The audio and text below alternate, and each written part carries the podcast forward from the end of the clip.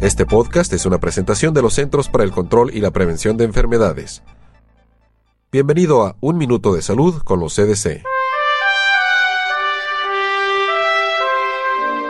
Casi todos sabemos que la diabetes es un trastorno relacionado con el azúcar en la sangre, pero ¿sabía usted que los adultos con diabetes tienen una mayor tendencia a un deterioro de la vista?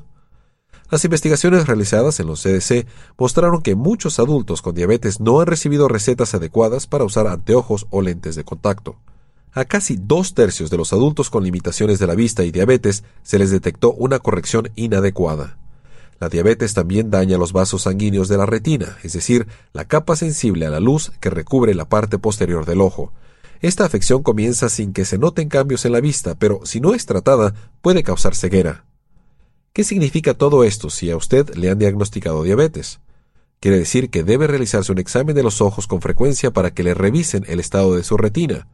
También debería hablar con su médico acerca del deterioro de su vista y la forma en la que puede corregir su situación. Las complicaciones de la vista provocadas por la diabetes se pueden evitar o tratar con un buen control de la diabetes y siguiendo las recomendaciones para el cuidado de los ojos. Le invitamos a que nos acompañe la próxima semana en una nueva emisión de Un Minuto de Salud con los CDC. Para más información sobre la salud visite www.cdc.gov y haga clic en la esquina superior derecha para ingresar a CDC en español.